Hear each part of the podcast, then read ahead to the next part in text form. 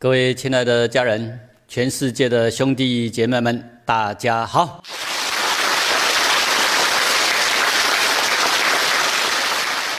我们继续来探讨《道德经》里面的高深智慧，像后面这几章一样，里面文字很简短，但是含义都很深。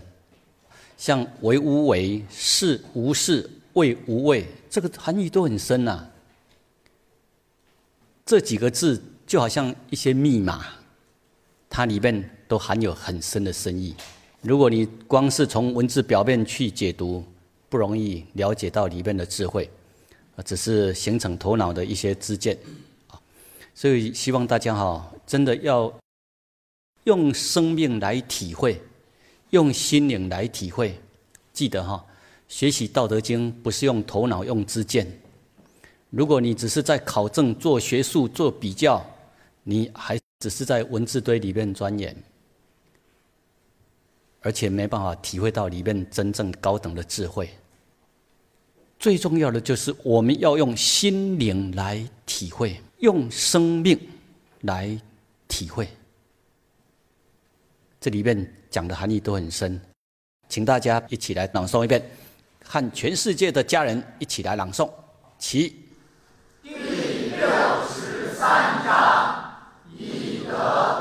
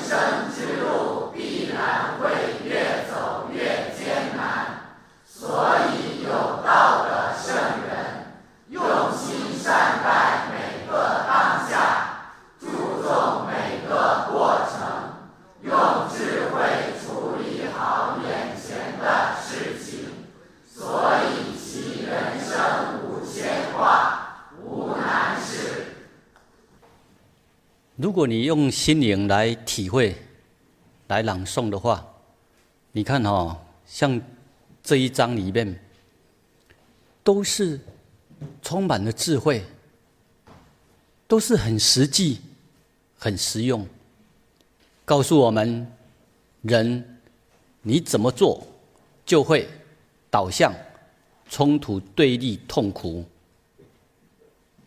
你怎么做会导向失败？那你要怎么做才会来到真正的幸福、真正的安心快乐？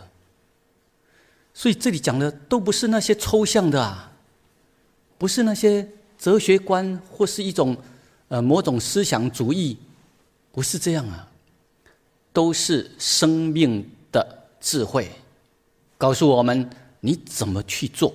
你才会越来越轻松，越快乐，越安心自在。为无为，事无事，为无畏。在这里，我有用白话解释出来哈，所以大家好好去体会哈。赚钱是为了不必赚钱，工作是为了早日可以不用工作，不用那么忙碌，可以很悠闲过生活。大家好好体会哦。一般人是不知足啊，他有了什么之后，他会要更多；有了更多之后，他还要更大、更多。啊，有了这些之后，后边要什么，我没办法形容。人的欲望到后边会像蛇吞象。你一生忙个没完没了的，老子就很清楚的告诉我们：人真的要了解生命的意义在哪里，怎么样才能够过着真正轻松、安心、快乐的生活？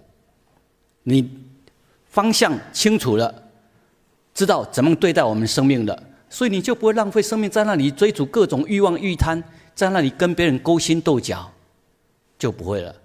所以你会很清楚的知道。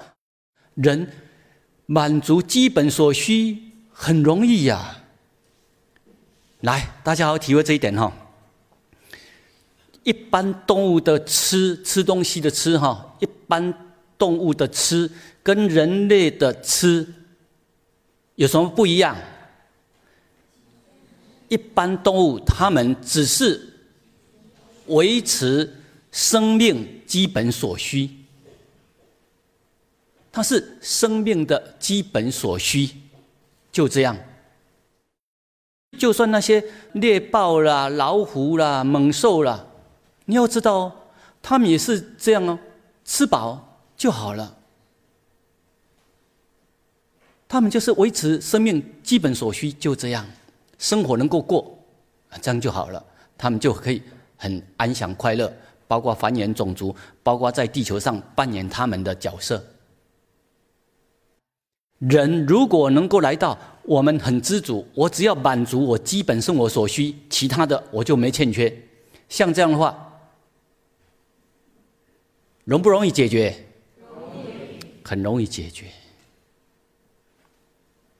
但如果我们的欲望无穷，它就成为一个无底洞。人的欲望、欲贪，这才是最可怕的。基本所需，真的，大自然天地给我们都足够的能源，足够的食物，可是人却会不断的长养各种欲望欲贪。当人长养各种欲望欲贪之后，一个人他所吃的比一只大恐龙所吃的都还更多，对这个地球的消耗，不只是消耗，他后面不负责任的话，又制造很多的污染破坏啊。所以希望大家了解，老子这里是要跟我们讲，怎么样才能够安心快乐生活啊？回到满足基本所需，你就能够很快乐啊。所以为什么我本身没有什么钱，但是我觉得我一无所缺？因为我觉得吃得饱、穿得暖，有个地方可以遮风避雨，能够呼吸新鲜的空气，我这样就已经很满足了。有山泉水可以喝，就很幸福啦。就这样啊，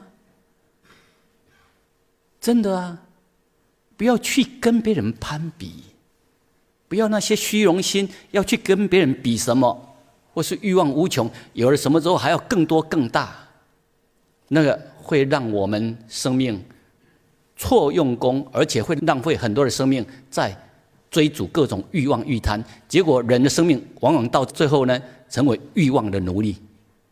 大家好好去体会啊。后边，老子就继续跟我们分享：大小多少抱怨以德，徒然于其意，为大于其细。大小多少抱怨以德，哈，这个含义也很深，但是一般人不容易做到。一般人往往是别人对我好，我们还不一定对别人的好，哎，还不一定懂得感恩呢。别人对我们不好。一般人往往就是要怎么样？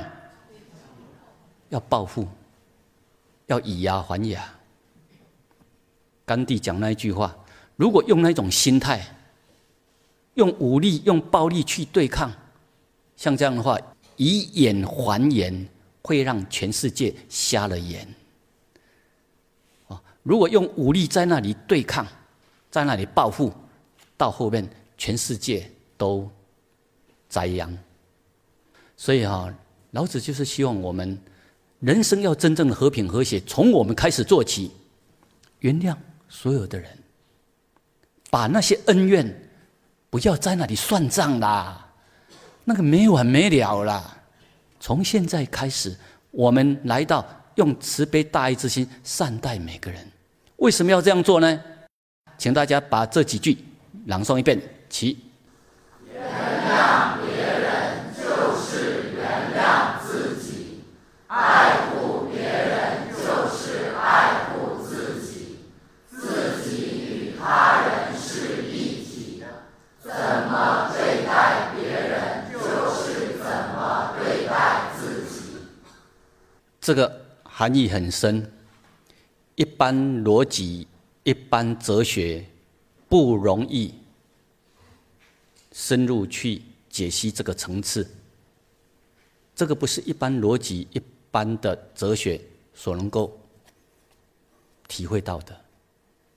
但是这是生命实相，这是宇宙真理，这是生命实相，你必须要用心灵去感受。你必须要将心比心去感受，你必须要用你的良心清净本心去感受，你才会体会到，我们怎么对待别人，是不是那些磁场会回向到我们身上来？这个大家一定要实际去体会的。当我们嗔恨对别人，没多久，是不是那些嗔心会回到我们身上来？当我们嫉妒、勾心斗角、排斥、打压别人，是不是那些磁场没多久会回到我们身上来？这个一定要用心灵、用生命去体会，你才会体会到：哦，原来我们是个发射台，我们是个源头。我们发射什么出去之后，这个是法界大自然，它是个圆的。无穷尽，但它是个圆的，它会回到我们身上来。大家好好去体会，然后进一步去体会，我跟一切众生是生命共同体。这几句话含义很深，你用心去体会，你才会知道自己与他人原来是一体。你怎么对待别人？就是怎么对待我们自己，这个含义很深，大家要好好深入去体会，然后你练习的去做，在日常生活中，你一样要去对比，我骂别人，这些会不会回向到我身上来？我打别人，这些会不会回到我身上来？将心比心，别人打我们，如果你没有。真正学到道，没有了解生命实相的话，你用世俗的思维去运作，别人打我们，你内心会怎么样？想要打回去呀？将心比心，这就是一般世俗的世间的运作都是在那里打来打去，因为体会不到我们是生命共同体，自己与他人是一体。所以这个很深，大家好好去体会。你真的去体会到了，你就能够，哦，原来一切要从我自己开始做起呀。我怎么样去看待别人，就是怎么样去看待我自己的生命。我怎么样去对待别人，就是怎么对待我们自己的生命。好好去体会哦。你如果真能够去参悟参透的话，你的人生的作为就会跟过去。大大不一样了，啊，这个不是一种思想，不是一种哲学观，这是生命实相，所以需要你用心灵、用生命去体会。曼德拉他受了二十几年的凌虐之后，但是当他走出监狱，请大家把这句话朗诵一遍。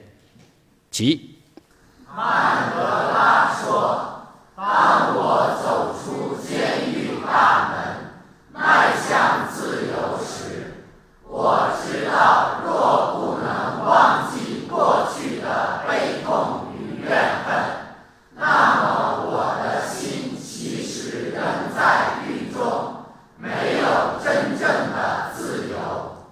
大家要去体会哈。所以前面这里有提到，原谅别人就是原谅我们自己，爱护别人。就是爱护我们自己，好好深入去体会。他体悟到了，从他自己开始善待每个人，过去所有的恩怨情仇归零，从我开始，从我们开始，不是去等别人怎么做啊，从我们开始，所以他就是这样去做了。而且真的不是在那唱高调、喊口号，而是真的去做了。所以他的德行让全世界都震惊、震撼。所以当他九十五岁高龄告别这个世界的时候，你看世界有非常多的国家领袖去参与，最多世界领导人参与的葬礼。他在二零零八年以前。还被一些欧美的国家把它界定为是属于恐怖分子。以前呢，还有一些国家把它界定为恐怖分子。但是当他的德行逐渐的展现出来之后，哇！大家觉得我们过去的论断是不正确的。很多人被他的德行感化，包括就像美国。美国以前一样把曼德拉界定为是属于恐怖分子，但是奥巴马他上台之后，他觉得那是不正确的，所以把这个改变了，取消了。当二零一三年曼德拉告别这个世间的时候，美国前后有四位总统，前后任呢有四位总统一起参加曼德拉的告别式，在任的。总统还有之前卸任的三位总统都去参加，这是史无前例的。阿曼德拉用什么来让这些世界各国的领袖来参与？不是靠文宣呐，不是靠吹嘘呀，是实际的去做。这就是德行。所以希望大家哈能够来到。哇，《道德经》所跟我们强调的，从道、从良心、从德出发，去善待一切众生，他的感召力那是无穷的。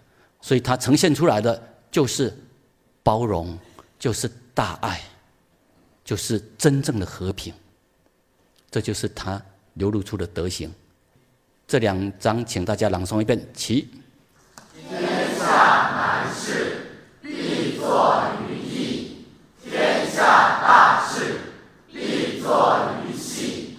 是以圣人终不为大，不能成其大。很多人哈都会形成好高骛远，或是嘴巴说的长篇大论，或是说的是要别人做。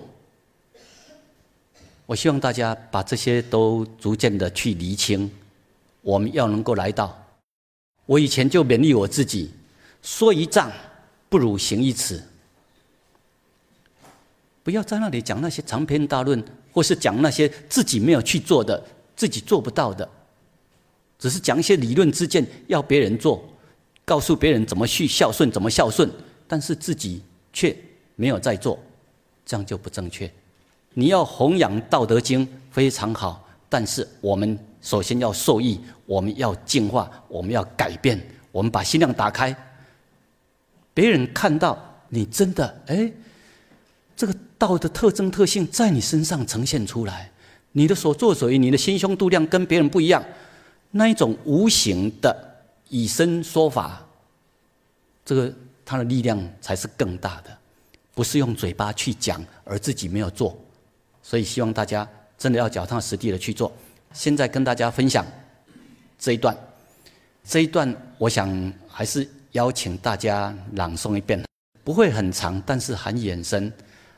因为这里面对我们每个人会有很深的启示，邀请大家一起来朗诵。其震撼世界的一块墓碑，在伦敦闻名世界的威斯敏斯特大教堂地下室的墓碑林中，有一块名扬世界的墓碑。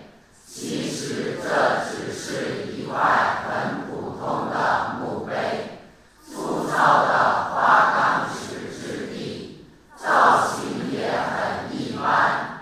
同周围那些质地上乘、做工优良的亨利三世到乔治二世的二十多位英国前国王墓碑，以及牛顿、达尔文。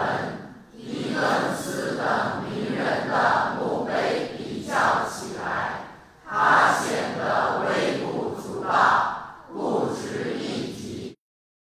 这一块墓碑并没有什么特殊，很平凡、平时、平淡，但是这一块它却是世界有名的一个墓碑。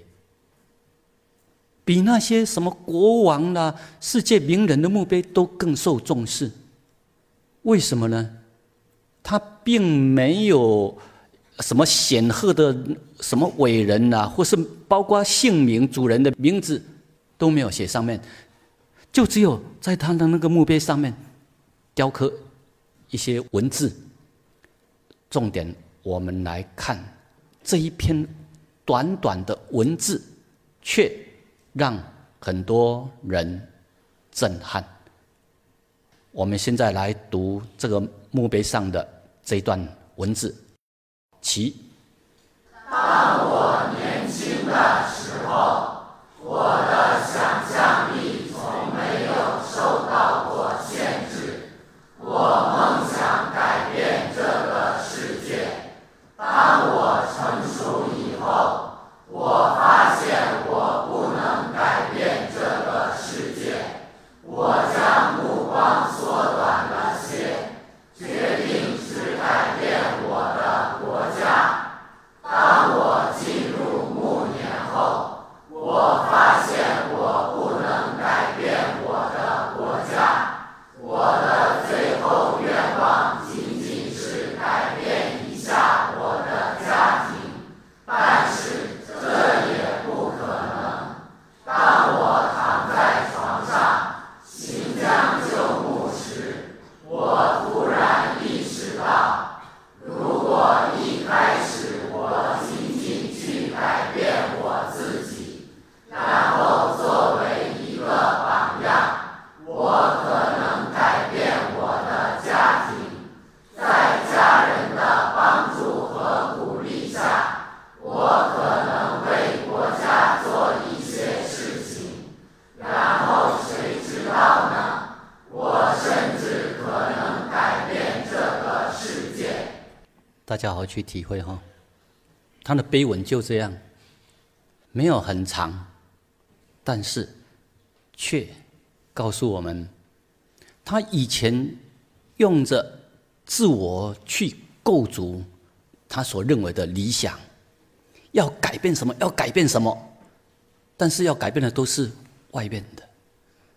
结果后来发现，哇，那些都是不切实际。但是那是经历了人生几十年的光阴岁月，慢慢才学到智慧，到后面才体会到，一切要从哪里开始？从我们自己。但是他是用了一生的岁月生命，才体会到这个最深的智慧。再把这两页朗诵一遍，起。据说许多世界政要和名人看到这块碑文时，都感慨不已。有人说这是一篇人生的教义。有人说这是灵魂的一种自省。当年轻的曼德拉看到这篇碑文时，顿然有醍醐灌顶之感，声称自己从中找到了改变南非甚至整个世界的金钥匙。回到南非后，这个志向远大。原本赞同以暴制暴、偏听种族歧视鸿沟的黑人青年，一下子改变了自己的思想和处事风格。他从改变自己、改变自己的家庭和亲朋好友着手，经历了几十年，终于改变了他的国家。你看哈，所谓的伟大的老师、伟大的善知识、伟大的大师在哪里？不要执着在那些形象上面。你真的能够虚心学习，连一块静静躺在那里的墓碑碑文，都会让我们启发很深的醒思跟智慧啊！人真的要虚心的学习，把这一页再朗诵一遍，起。真的要想笑起世界，它的最佳支点不是地球，不是一个国家、一个民族，也不是别人，而只能是自己的心灵。要想改变世界，你必须从改变你自己开始。要想笑起世界，你必须把支点选在自己的心灵上。这个含义都很深，希望大家用心灵去体会。《道德经》六十三章要告诉我们的，就是这么深的人生妙哲学。脚踏实地，从眼前当下开始，从我们自己开始做起，实实在在的做人做事，不要欺骗自己的良心，不要欺骗众生，不要去伤害任何人，用慈悲大爱来善待自己的生命，也善待所有的人。这一章跟大家分享到这里。我们继续来研习《道德经》的六十四章，这一章和前面的六十三章有些连带关系。同样的，都在启示我们人要一步一脚印的做人做事，实实在在的做人做事，这样你才会真的稳定，而且会很快乐的成长。包括你的人生、你的家庭，才会真正的幸福。人生要成功。真的不要偷机取巧，一定要脚踏实地的松土耕耘播种。我们现在来研习六十四章，起。第六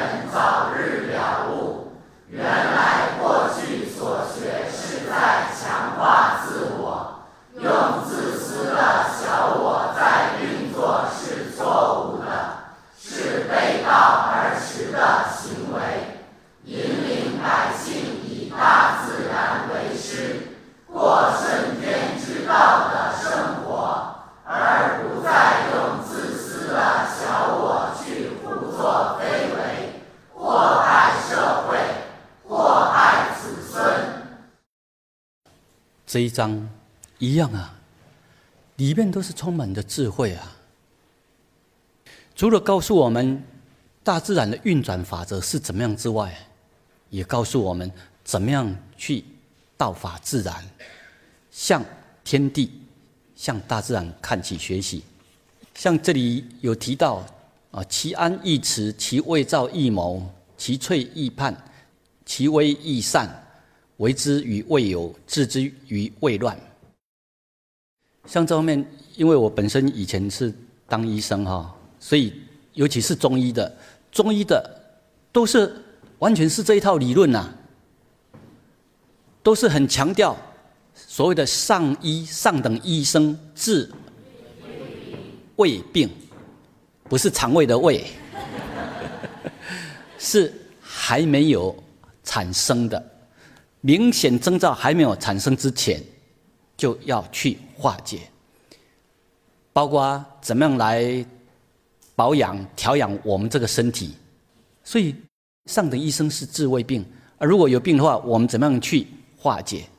这里都是告诉我们，我们要怎么样哈？平常就要注意顺天之道而为，平常就怎么样好好的善待我们自己，也善待呃我们所有的。亲戚朋友，上一节有跟大家分享重大疾病康复的心法，其中有两样很重要的没有讲到，不是我故意保留，而是因为时间不够，还有我在整理资料的时候有一段漏掉，啊，现在已经都把它补齐，这些以后你们需要的话都可以下载来用。其中第六项上次没有。强调，来这项，请大请大家朗诵一遍，起。尽量吃自然、有机、无毒的天然食物，喝山泉水，吸新鲜的空气。这个蛮重要的。这个就是人要回归到跟天地大自然合一，大自然清净的空气、清净的水、良好的环境，那个本身才是真正非常好的修复我们身心的环境呢。如果说要去住院，到大自然里面，你可以更快乐，而且康复的更好啊。所以希望大家真的不要忽略了大自然对我们生命的重要。为什么说求以德，有罪于人也？这个都是很实际的，因为天地父母他都是有情啊，有爱啊，都在爱护我们的生命啊。啊，所以希望大家不要把生命跟大自然隔开了，一定要连接起来。还有最后这一段，我有再补充出来，这个非常重要。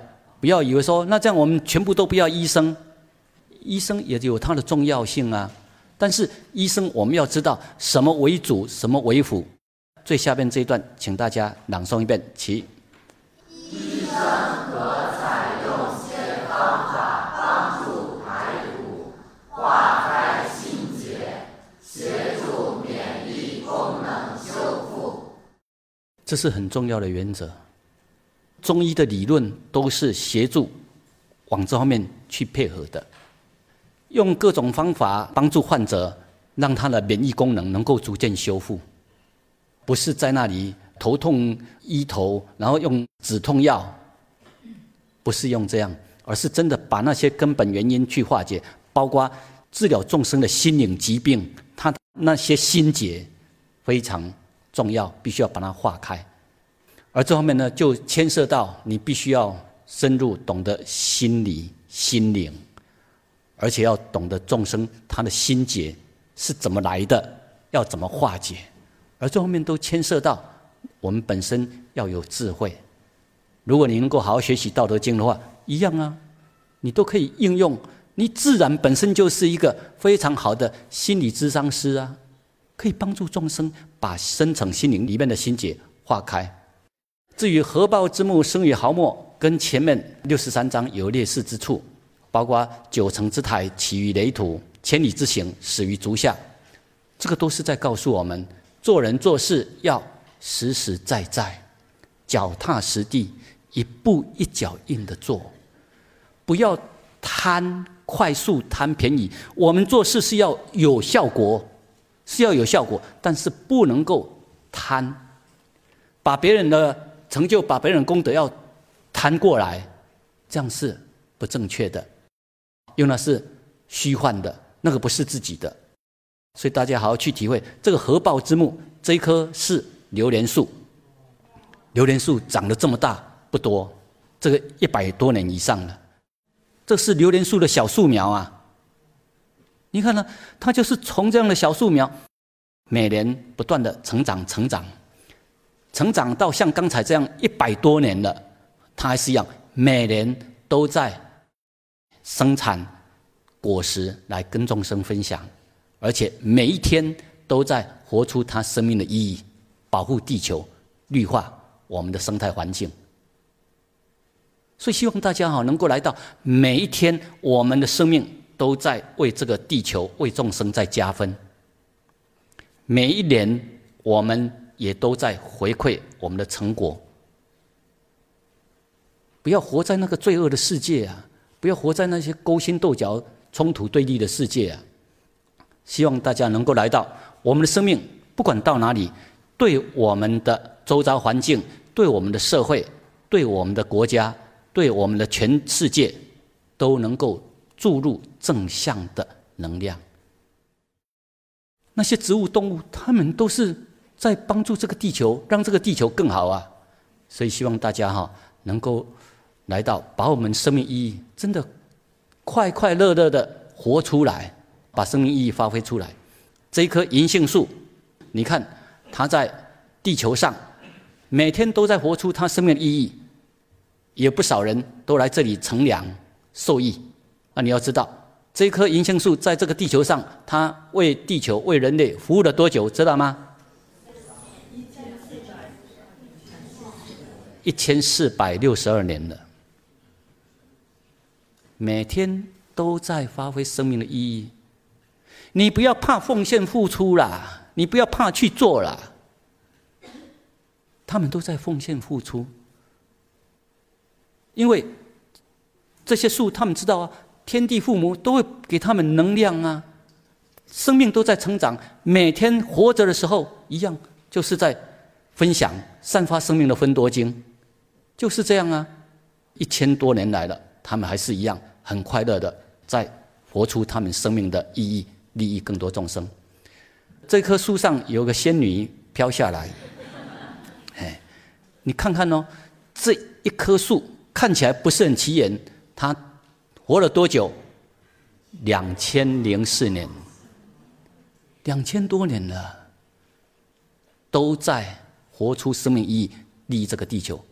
这棵树看起来历经很多的沧桑，但是它一样很茂盛啊，树冠都很大，可以遮阴乘凉。到现在哦，每年都还是结出很多累累的果实。这棵树为人类、为地球奉献了多久？两千一百二十六年。你看呢？他们都在活出生命意义啊！而且呢，都是无条件、无所求的在奉献付出。希望大家啊，去看到这位老先生哈，他就跟我们介绍，这是银杏树的小树苗。他眼前的这个树苗啊，他说这个六年才长到这样，银杏树长得慢，但是它们很扎实，所以它们生命很长久。从他的谈话里面好好去体会，人真的不要好高骛远了，一步一脚印，扎扎实实的把我们的生命根基打好，用心灵，你看像这位，哎，用心灵去感受。去体会他们生命的意义，他们在告诉我们什么？真的要用心灵来感受体会，不要一直用头脑之见在那里判断，在那里审判认为这个没什么，这个是无情，不是这样啊！真的需要我们用心灵来感受体会，他们都在活出他们生命的神圣意义，利益一切众生。九层之台起于垒土。千里之行，始于足下，一样啊，都是在告诉我们这样的道理。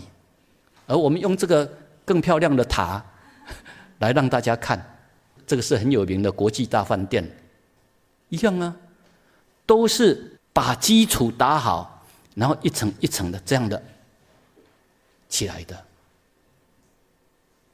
人往往都是好高骛远，或是贪快。贪便宜要偷别人的过来，或是呃羡慕别人，别人有很高的成就，或是古今圣贤，他们那么高距离啊，我们距他们太远了，然后就找理由来让自己堕落，或是要什么贪便宜、贪快速，一样啊，我们都要脚踏实地、扎扎实实的做，从眼前的每一天、每一小时，我们都很实实在在的。过生活，学习认真的学习，服务真诚真心的服务。不管你是学习或是服务，你的生命都在成长啊。所以金字塔是一样啊，都是一块一块的积累起来的。所以不要好高骛远，不要在那里贪求快速，要抓取什么抓取什么，那些都不切实际的。唯有回来好好的做生命主人，自我充实，我们才会真的过得安心快乐。你才会有真正的实力。道德经都是在告诉我们很高的智慧，但不是不切实际，而是我们都可以去练习去做的。像这个舜帝一样啊，都是把他的生命意义活出来，做利国利民的事情。所以千古年来，大家一样对他就是感恩。也跟他看齐学习，因为他是实际的在做，做到孝孝道，而且实际的从良心、从道之心、从大爱之心展现出来，大恩大德，普爱天下苍生，就是这样，所以他的生命就会永垂不朽。历经四千多年来，你看这个龙伯还陪伴着他，这个龙骨还是一样，四千多年，一样啊。合抱之木从毫末开始，所以希望大家哈，从现在开始，我们就是提醒自己，脚踏实地的，好好的把每小时、把每一天过好，充实我们的生命，随时都是回馈服务这个世间。能够这样的话，你看呢，我们的生命，你一定会很扎实、很快乐。而且活出生命的神圣意义，这一章跟大家分享到这里，OK。